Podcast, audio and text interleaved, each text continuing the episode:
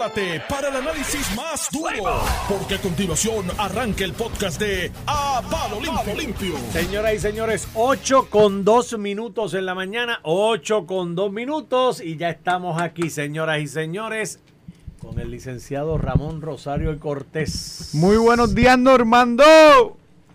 Y está aquí también Iván Antonio Rivera y Reyes en su programa. A palo limpio. Estamos aquí, estamos vivos.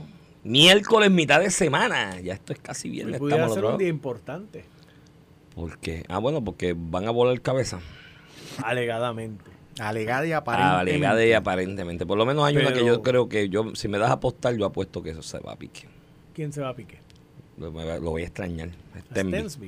Sí, yo creo que Stenby se va. Pena. Por lo menos le resuelve la mitad del problema del odio, porque es que ese hombre es insoportable. Sí, no, y además hay una cuestión en esto que yo nunca entendí. Yo puedo entender que es una multinacional, pero aquí hay muchas multinacionales que su plantilla gerencial principal son puertorriqueños. Porque tú entiendes que hay una genealogía de, de- de- de lo- del negocio, del ambiente, de la cultura de donde estás operando. Y aquí debe haber puertorriqueños capacitados para que tú lo contrates con... Oye, yo no cuestan tengo chavos. Pues, aquí, la- aquí el problema va a ser que si eh, eh, la- las dos matrices que componen este embeleco de Luma dice, mira, vamos a buscar a alguien de Puerto Rico, un equipo gerencial de puertorriqueños en esencia, no que conozcan esto y que...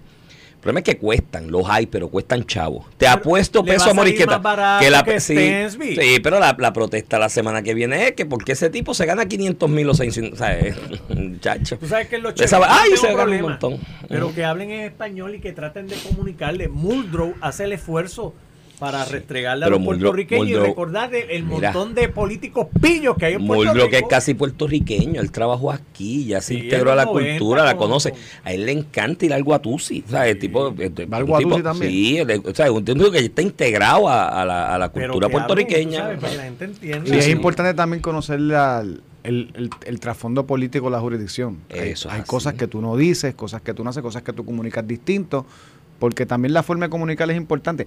Pero las de la marchita, Normando, por lo menos sabemos que de 15, 13 de tus radios escuchas, o sea, esto es como 90 y pico por ciento, No. saben que es una politiquería. No va Con eso estoy contento ya yo. Ya, ya se te hizo el día. De hecho, tu radio vi- escucha, me mandaron Normando, un video ahí de algo que aparentemente Bad Bunny tuvo un concierto en DC anoche, no sé si fue anoche o antenoche, era de noche. Y allí lo grabaron, el segmento específicamente. Y yo dije, "Antes, este- esto, esto estaba lleno de puertorriqueños. Cuando vuelvo a Puerto Rico, y es que el corillo que estaba grabando, o sea, esos son de Puerto Rico, estaban esperando esa parte del concierto con lo de Luma y Luma y que no esto y lo otro y el gobierno. Flaco, estás en DC, camina un poquito más arriba, creo que ese parque es por el Navy Yard, caminas un poquito más arriba y cruzas allí por donde está el supermercado este de comida fresca natural y más adelante está el Capitolio Federal. Vete allí, amárrate de una puerta, porque los que mandaron a Luma fueron aquellos, los que están allí en el Congreso que dijeron, te voy a dar los chavitos de reconstrucción, me tienes que poner un privado. Pues Bad Bunny, si quieres de verdad ser revolucionario y virar patas arriba esto, amárrate Por del Capitolio Grijalba a Federal. resolver el asunto. Sí, Grijalba va a venir también, pues que vaya allí, se amarre de una puerta el Capitolio Federal y diga, hasta que no saquen a Luma no me voy de aquí. Eh, pues No dale gallo, tú sabes, porque aquí todo el mundo es el más revolucionario, es como los amigos míos independentistas que bebíamos Te veo, Normando, cógelo que, suave por que ahí. bebíamos palo viejo con, ya se fue la marca ahí, con Aní en, en- Ave María. for- los fornicaditos. Eso se sí, llamaba- Fornicaditos. Es otro nombre, pero- Chichi algo. Chichi algo. Los fornicaditos con, con cervezas a peso en el refugio. Los más revolucionarios. Y vamos a revolucionar el mundo. Y somos revolucionarios. Y yo, pues si eres revolucionario, vete al yunque. Róbate una cotorra a ver, tú sabes, porque si cae que te van a hacer los federales. Todo el mundo aquí es el más revolucionario hasta que hay candela. Pues Bad Bunny, caballo, si ya estás en DC, a pie llegaba. No tiene ni que coger carro ni Uber. Llega a pie, camina, papá, y llega allí al Capitolio Federal y se, y se amarra una puerta y dice, sácame a Luma allí porque ustedes lo mandaron. Ah, pero es que para, las gradas es un mamey. Y para la acción es otra cosa. Y por ahí están los influencers, los analistas. Todo, hermano, este país una- en algo que es casi imposible. O sea, legalmente y procesalmente hablando, es casi imposible y siguen metiéndole embuste a la gente de que, oh, el contrato, eso se puede cancelar mañana y lo que cuesta es tres pesetas, olvídate. No, mano, la cosa no es, no es- no está tan fácil, ¿sabes? Pedir tanta vaina y después nadie, entonces cancela el contrato. Ninguno analiza. Ayer hice así un, una búsqueda por medios de comunicación, televisivos, escritos. Radiales de todos los que están diciendo cancela el contrato. Yo digo, ahora cuando él dice cancela el contrato, dice, bueno, las consecuencias son A, B, C y D y mi plan para atender esas consecuencias son D, E y F. ¿No? Eh, Entre ellos la, la posible imposición de un síndico si se desestima la quiebra. Entonces, Aquí, aparte de par de gente, John Mott, que lo felicito, mano, porque ha tenido la babilla de. Porque aquí decir estas cosas, entonces tú eres el diablo y yo, eres yo la- malo. yo las digo tranquilo. No, no, tú has Y dicho, yo has también, dicho aquí y también, Pero John Moss se ha atrevido. El otro día Ferdinand Pérez invitó al licenciado Sánchez Betanzón, un gran abogado, un jurista. Se- exsecretario de Justicia de secretario García Padilla. Y te dice, mano, cuando tú lees eso para arriba y para abajo. Eh, eh, cancelar el contrato no es cualquier. y tiene consecuencias. Todo es cancelable, pero tiene unas consecuencias. Ah, ¿estamos dispuestos a pagar las consecuencias? Es la no, no. pregunta. Iván, hay un elemento también más allá del dinero. O sea, más allá de, de lo que hay que pagarle a Luma para cancelar el contrato y para hacer la transición. Más allá de eso, está el problema de, de- de cómo vamos a correr el sistema, porque no vamos, a, no vamos a traer a ninguna empresa privada a correr el sistema a nivel de calibre mundial una vez tú le cancelas a una por la presión pública de personas que ni viven en Puerto Rico. Y, y, y tú sabes qué, que por lo menos me da tranquilidad tanto en la encuesta de redes sociales de Noti1 como la encuesta en vivo que hizo Normando y todos los sondeos que he visto en las redes sociales, incluso la imagen de las redes sociales y uno hablando con las personas también. Por lo menos me he dado cuenta que la gran mayoría del pueblo puertorriqueño ha diferenciado una queja contra Luma de cosas que tienen que mejorar, cosas que tú y yo hemos discutido, no de ahora, desde el año pasado, de los errores de Luma y cómo tienen que mejorarlo y la fiscalización que hay que darlo. Separar el coraje de Luma de la intentona de un sector que no gana elecciones, que democráticamente no tiene el, el favor del pueblo y busca la violencia y desestabilizar gobiernos como su mecanismo para dos cosas. Primero, hacerse del poder y segundo, dar una impresión de que Puerto Rico es una jurisdicción eh, inestable a la cual no se le puede dar la estadidad, a la cual no se puede venir a invertir. Mira, ¿cómo tú crees que Bad Bunny ayuda a Puerto Rico diciendo en Washington DC, diciendo en un evento en Puerto Rico eh, que auspició la compañía de turismo, diciendo que en Puerto Rico no hay luz y que esto está chavado? ¿O tú ves a un artista dominicano decir que en República Dominicana se va la luz todo el tiempo? ¿Tú- tú lo ves? Lo pueden decir, pero lo dicen también en un contexto general de ordinario y no lo dicen con un ánimo de un target objetivo político partidista en específico y esa es la diferencia aquí el artista oye desde que el mundo es mundo desde el teatro griego desde la comedia romana el artista sí ha sido crítico del establishment, del poder, del que ostenta el, el- el uso legítimo de la fuerza y el poder. Y sí, pero lo hace de manera general y corta por, para todos por igual y, parejo.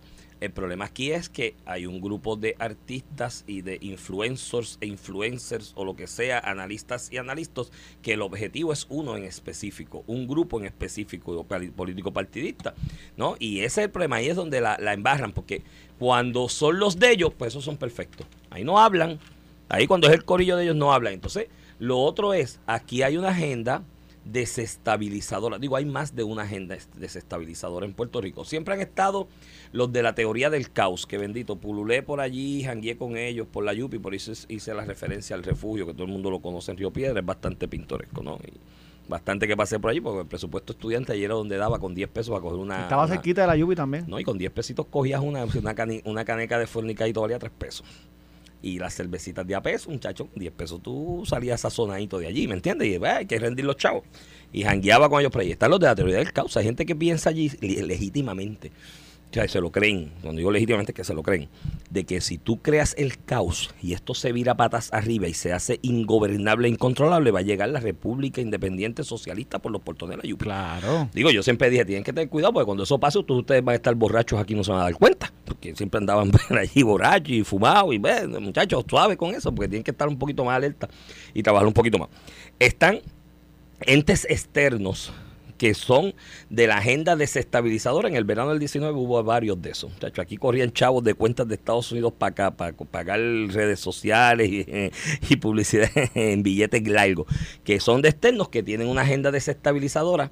Así que es un que modelo yo- de negocio. Aprovechan de desestabilizar una jurisdicción Sí, para invertir. sí, bueno, hay uno en específico, el, el húngaro, el húngaro, mira, el húngaro en el 2000, ¿Cuál es ese Soros? Soros, en el 1900, y tiene una cuestión ahí que se llama, qué sé yo, como Diablo, entonces hay como tres o cuatro grupos aquí, tú sabes que florecen grupos así, y todos son el mismo entorno, y tú dices, ¿de dónde se financian y demás? Y pues, que los chaitos salen de ahí, ese, ese, ese gallo, entre el 98 y el 99 aproximadamente, quizás 2000 ya, llegando 2000, 2000, no me acuerdo la fecha, entre el 91 y el 2001. Ese gallo con un grupo de amigos inversionistas del, eh, de Londres, la mayoría.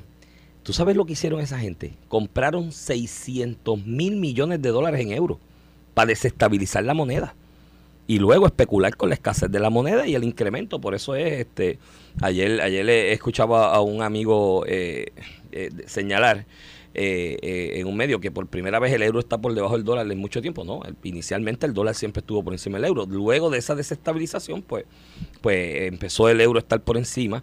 Eh, yo recuerdo en, bendito, 2003, empezando 2004 que yo aterrizo allí, yo presupuesté mi estadía de estudiante allí con el valor del dólar y el euro casi uno por uno. Estaba un chipito, dos chavitos más, dos chavitos menos. Cuando aterricé ya estaba 1.30 el cambio. Perdí el 30% de mi presupuesto al saque, al poner el pie. Porque Yo lo visité a unos parte- 60, papá. par- y estuvo a unos 60 en alguna época. Parte de esa agenda desestabilizadora fue así. Y, y pues va así por distintos países y desestabiliza. Yo creo que está especulando aquí con el futuro real estate o lo que sea, pero bueno, eso no, no sé cuál es la agenda.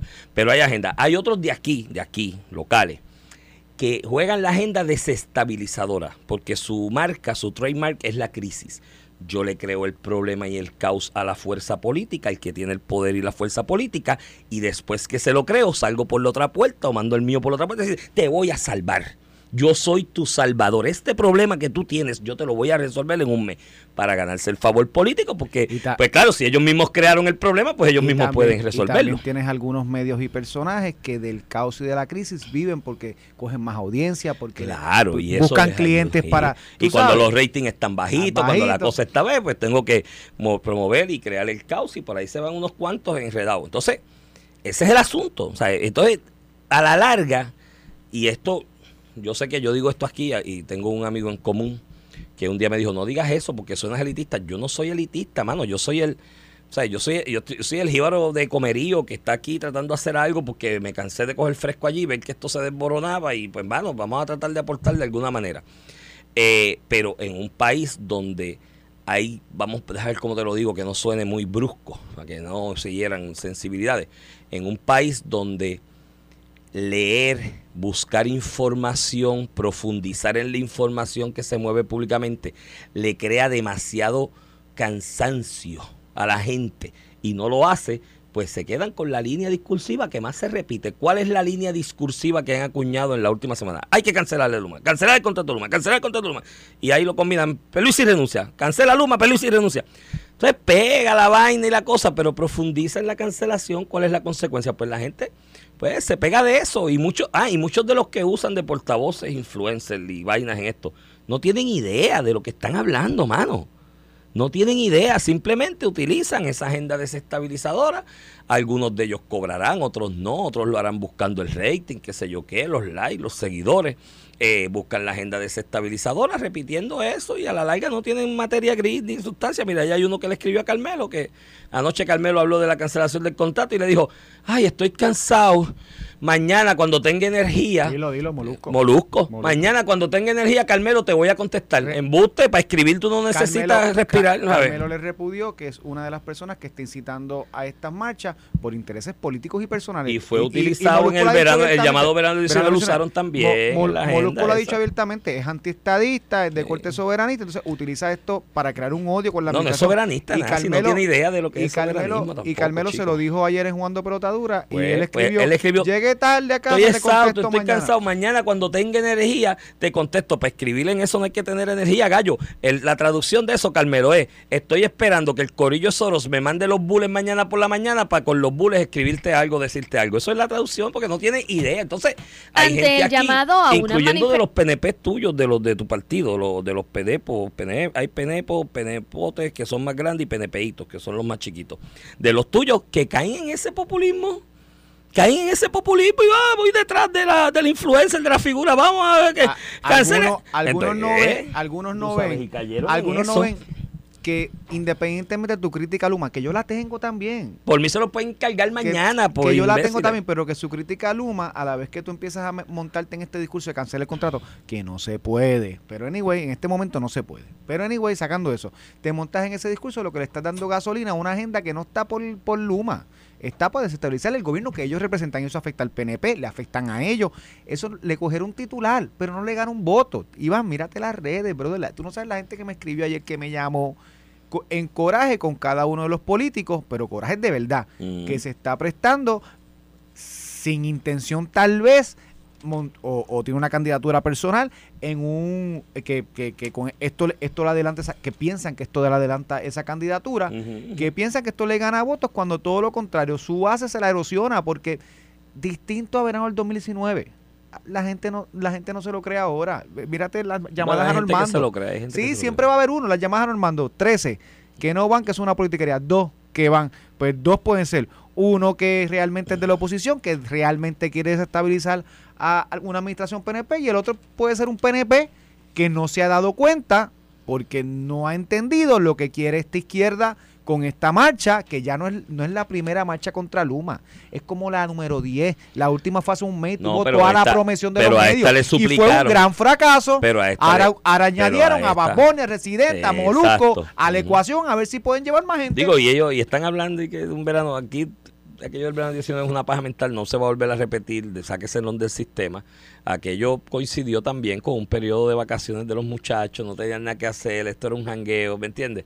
Eh, pero pe- pe- estaban ahí suplicándole. Yo vi, yo vi los mensajes de Twitter de figuras políticas aquí, de los partidos que promueven la, izquierda o que promueven eh, ideología socialista en Puerto Rico decirle, prácticamente suplicándole, Bad Bunny, quiere algo, Bad Bunny manda un tweet, tú sabes, básicamente suplicándole, porque es que tampoco tienen con qué, no, o sea, no tienen la materia prima suficiente, más allá de la utilización de la ira como, como, como catalítico de, de, de los movimientos, no tienen la materia prima suficiente para convencer a la gente de que se tire a la calle a manifestarse y a exigir algo.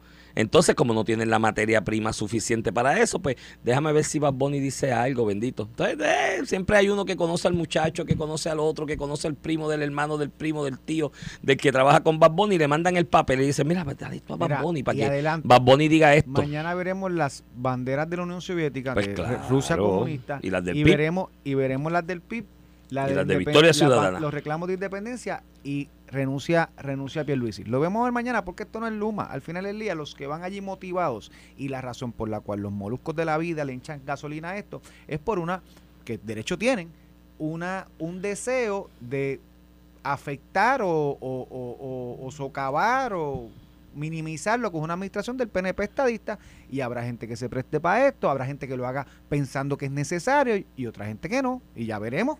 Sí, Ya pero veremos. pero pues, ahí es entonces, como la décima marcha de Luma, Digo, mi, mi- contra Luma que mire, para esto. amigo Radio no Escucha es que, no- que nos oye a esta hora de la mañana, mi recomendación, cuando se le acerque uno de estos individuos y le diga, es que el contrato de Luma hay que cancelarlo, yo sé que usted está molesto porque se le va la luz. Oye, no hay cosa que encocore más a uno que se le vaya la luz, mi hermano, esto está fuerte, tú estás ahí. Y mi hermano, mira, para mí, que yo soy de comerío, que la temperatura lo más alto que sube es como 80 grados en verano y en, y en Navidades me tengo que abrigar porque baja a 60 y a 50 y pico. Eh, eh, estar en, en- eh, acá en San Juan, en el área metropolitana, que no hay un árbol alrededor y que se vaya la luz, es, un- es una cosa traumática porque el calor ese no es, es una cosa ajena a mi, a mi existencia. Y, y, y crea, crea incomodidad, quedarte sin luz. que Seguro Entonces, que sí. vivo en un edificio, yo no puedo tener estufa de gas. Si se va la luz, me cagué. No puedes tener ni barbecue, imagínate. No, no puedo tener ni barbecue porque el reglamento lo prohíbe. Entonces me tengo que ir que si buscar comida, resolver. Entiendo el malestar porque lo crea. Pero cuando uno de estos imberbes le venga con que hay que cancelarlo, usted dígale, ajá, eh, ¿cómo se puede hacer eso? Y mire- Explícame. ¿Y qué hacemos? y ¿Cómo lo sustituimos? Si lo es. sustituimos, ¿se va a arreglar? ¿Se va a arreglar esto mañana? Iván, el mes y- que viene, dos mire meses. quién es y pregúntarse cuáles son sus intenciones. Cuando Jaramillo lo dice, tiene la unión. Cuando Rolando Manuel Emanuel lo dice, pues obviamente es el abogado de la unión. Cuando Molusco lo dice, pues ¿qué te puedo decirle? Sí, Si- Rolando si- dice si- que se siempre, siempre ha sido así, ese ha sido su mensaje. ¿Y qué más tú puedes esperar de una persona que dice en una entrevista que se ligaría hasta la novia de la hija? Sí, eso estuvo fuerte, María, mano. No, yo ahí. mano. O sea, eh, mira sí, qué hay clase de cosas valores, asquerosas en la vida. ¿Qué cosa y- de? Eso, eso debe ser como una hija para uno. De hecho, No, no, al saque. No, no, y no es tan solo de que. digo, tiene- tú has tenido saque. esto. Tú tienes tengo, hijos grandes yo lo con, tengo, con yo novia. lo tengo, tengo de- con novia y, no- y hija con novio. Y eso es parte de tu familia ya, porque esto, además, mi hermano, si a alguien en la vida tú le debes respeto y deferencia, es a tus hijos, brother. Tú sabes la falta, eh, es que para mí es una cosa inconcebible, o sea, no te lo puedo ni Pues no analizar. respetan la democracia. porque es una respetan- cosa asquerosa. No respetan a las novias de los hijos, van a respetar la democracia. No, ya punto, pues ya con eso tú pasas al otro ya, tema. ya ahí, ya ahí tú le pusiste la tapa al pomo, yo no voy a hablar más del tema, Mira. porque el tema que te dé la gana ahora, Iván, de verdad que... te quería hablar, la Junta de Supervisión Fiscal ayer anuncia que va digo, le da un break, un último break al gobernador, al gobierno, al ejecutivo, eh, para impugnar la ley 41, que fue la reforma, ¿verdad? Una ley para derogar la reforma laboral que se hizo mediante la ley 4 del 2017. Eh, eh, lo- ¿verdad? Las cláusulas más importantes que se aumenta el periodo prescriptivo de un trabajador para demandar a su patrono, se le aumentan las licencias de vacaciones y enfermedad y se les reconocen algunos casos a los part-times que antes no la tenían, este baja las horas de bono de Navidad requeridas para ser, para ser acreedor de un bono de Navidad, entre otras cláusulas que establece, le pone al final del día, reconoce, sin lugar a dudas, le reconoce unos derechos a los trabajadores y le impone una carga adicional al salario mínimo, el costo de la luz, el costo del agua, los fracasos económicos, ¿verdad? O los retos económicos, la pandemia, a patronos grandes como a pequeños y medianos comerciantes que han estado reclamando que esto ya es mucho para ellos mantener su negocio. Y nosotros lo hemos visto cuando vamos a los establecimientos, eh, personas haciendo, o al pequeño y mediano comerciante principalmente, por un lado tienes dos intereses. La Junta había adelantado que eso afectaba el plan fiscal y sus proyecciones económicas. Este, y el gobierno, eh, tanto la Asamblea Legislativa como el gobernador firmaron la medida y han dicho que la va, que de hecho la implementaron y han dicho que la van a defender. Dentro de este contexto te tengo un planteamiento. Primero, la dejadez de la Junta. Esta ley está aprobada yo no sé hace cuánto. De hecho, su vigencia empezaba 30 días después de la firma por el gobernador. Pero antes de eso se había aprobado en la Asamblea Legislativa los dos cuerpos. Y la Junta arrastrando los pies, no dándole certeza. Porque si la ley hay que cumplirla, pues hay que cumplirla. ¿Qué tú vas a hacer? Pues tendrá su efecto económico, pero no- es certero el panorama. Han tenido por más de dos meses a los patronos en Puerto Rico y a los pequeños y medianos comerciantes y a los trabajadores en incertidumbre si tienen unos derechos o si tienen unas responsabilidades. Entonces ahora vuelven y sacan una carta diciendo que, que, que la van a impugnar y que el gobernador tiene un la- último chance para decir que la paralice. Entonces yo digo, ¿Y mano, cómo está- me resuelve eso? pues, pues si ya el gobernador te dijo y la Asamblea Legislativa y políticamente están obligados a defender la medida. Usted, si usted tiene razón, vaya al tribunal. Por este, eso, pero, pero la incertidumbre la ha creado la propia Junta de Supervisión Fiscal en Y este eso asunto. crea unos problemas enormes, especialmente para las multinacionales, donde esos cuadres de licencias y demás se hacen a nivel corporativo allá en Estados Unidos. Entonces tú tienes a la gente de acá de Puerto Rico, los gerenciales, llamando allá, explicándole que la Junta dijo esto, el gobierno dijo esto, y aquella gente allá están confundidos y de momento un día se va a levantar uno y dice, mira, la fábrica esa que tenemos en Puerto Rico cierra la mano, porque aquello no se sabe ni la hora que es. Pero sigan jugando con leña y con fuego en esta vaina, mano. pues Esto, la verdad que la, la, la mediocridad, este, mira, me envía alguien una noticia de Metro de lo que te comenté, de, de la expresión de Bad Bunny en este concierto en Washington, que D.C.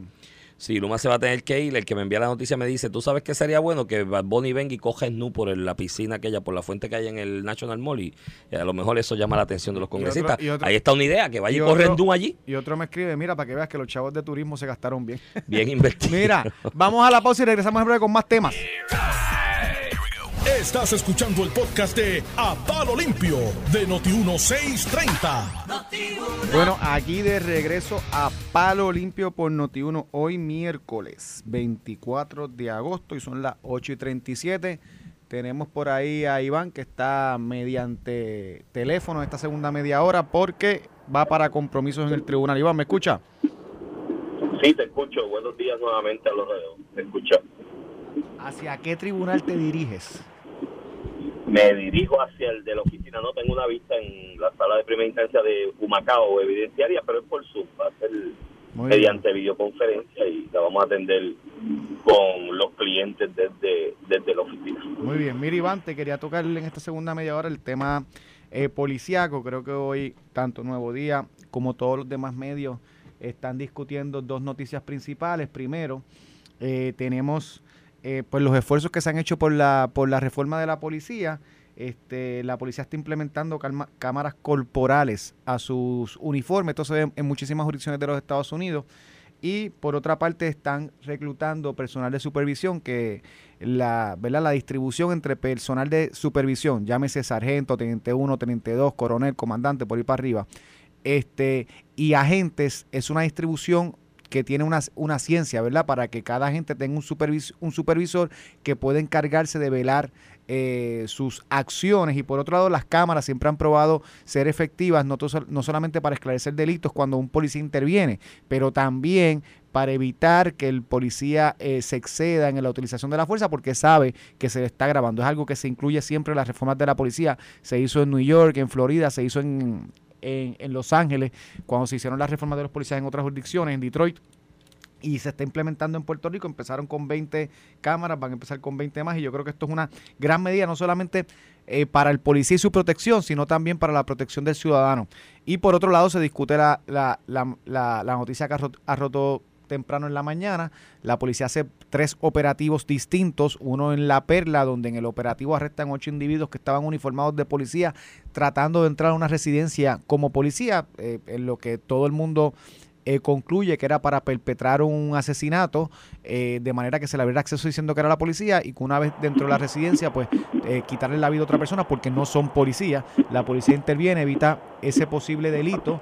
por otro lado, se hacen operativos en otras partes de Puerto Rico, incluyendo uno en Lloren Torres en la madrugada tras un tiroteo que hubo. Hay conferencia de prensa al mediodía. ¿Qué te parece todas estas noticias, Iván?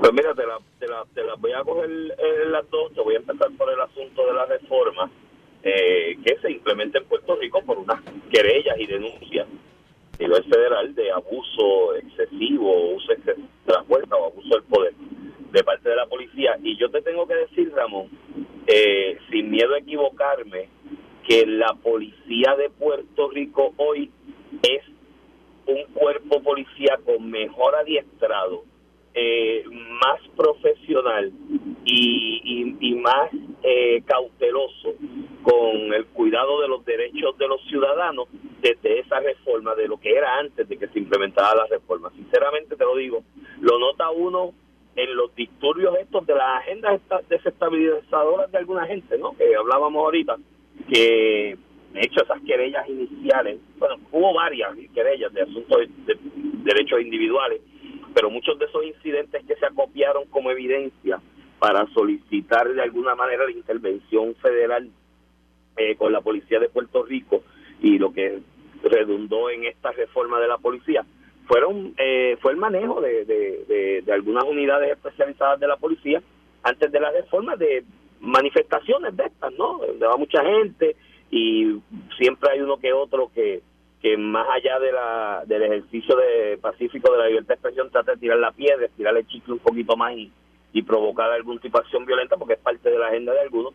Y ciertamente la policía de la forma en que lo manejaba pues eh, distaba mucho de, de una policía profesionalizada. Después de la reforma he visto aquí manifestaciones de estas del primero de mayo y otras que ha ido gente con agenda desestabilizadora y el manejo y la forma en que se han controlado esos disturbios es la forma en que tú lo ves en, o lo has visto en otras jurisdicciones con policías más profesionalizadas. Obviamente, eh, el reto de la, y, y te lo injunto con la otra noticia, que son las intervenciones del día de hoy bastante importantes, y va a haber conferencia de prensa al mediodía, y te la puedo sumar con otros operativos, te tengo que reconocer que veo una policía en ese aspecto mucho más activa eh, eh, dependiendo, aunque sigue siendo quizás las autoridades federales por unas ventajas que tienen, tanto presupuestarias como eh, eh reglamentarias o procesales, eh, que quienes quizás llevan el, impacto más grande de, de, este tipo de operativo e intervención,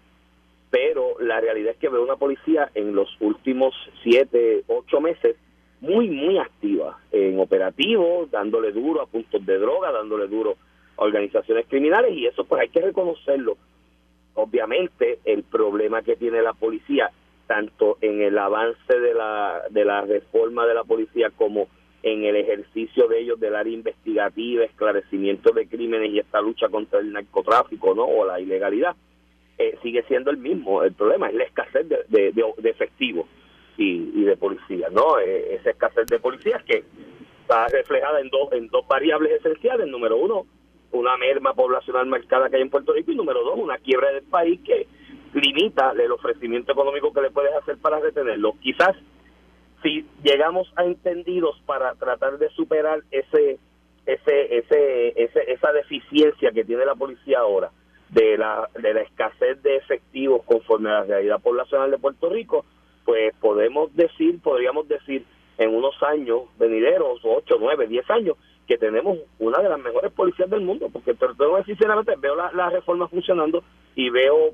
ahora mismo una, una policía mucho más activa en el área investigativa. Sí, Iván, y te quiero reseñar esa, esa cosa que, eh, eh, ese asunto que tocas al final, ¿verdad? Que creo que es importante, con lo que la policía se está enfrentando, ¿verdad? No, no solamente tiene que cumplir con unas cuestiones de derechos civiles, recuerdo cuando se les criticaba por la intervención de un joven de edad que venía con el carro para encima de los policías y, la policía hizo impacto de balas quitándole la vida. O sea, uno tiene que, y, y, de hecho después escuchaba a varios policías tratando de, de, de explicar el asunto eh, ante los reclamos del pueblo, que oye, no es fácil lo que está bregando la policía hoy. Mira, personas uniformadas salen a la calle sin los recursos que necesitan por todas las circunstancias que tú has hablado, una policía mermada en cantidad de oficiales, eh, este, sin, sin, sin, combatiendo personas que tienen auto, eh, armas largas, automáticas y todo eh, eh, superior a lo que puede tener la policía de Puerto Rico. Y encima de eso el la evidente mejoría que ha tenido la policía atendiendo no solamente las intervenciones con personas, sino las manifestaciones. Tú mencionas del mayo 1,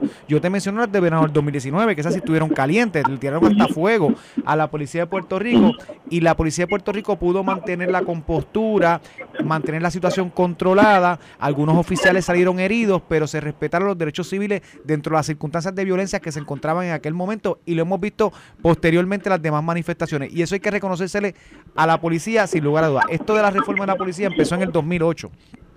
La investigación formal de, la División de Derechos Civiles del Departamento de Justicia empezó en el 2008 por unos incidentes en el 2006 y 2007 con la comunidad dominicana en Barrio Obrero. Este, radican la demanda bajo la administración de Fortuño, eso fue la administración de la seguridad, radican la demanda bajo la administración de Fortuño, la administración de Fortuño, y yo fui el director ejecutivo de la primera oficina del monitor, que en aquel caso era el, el ex juez del Supremo, que en paz descanse Rivera Pérez, se radica el consent decree que establece todos estos mecanismos. Alejandro termina nombrando este lo que es el primer monitor, que en aquel caso fue Arnaldo Claudio, que en algún momento yo entendí que estaba retrasando eh, la implementación de la reforma de la policía o atrasándola al punto de que el juez El Pi, eh, luego de algunos intercados, él terminó removido de su puesto, pero ciertamente estamos ya en la última etapa de esta reforma que ha costado mucho dinero y mucho adiestramiento a la policía de Puerto Rico. Al final ya creo que ha dado fruto.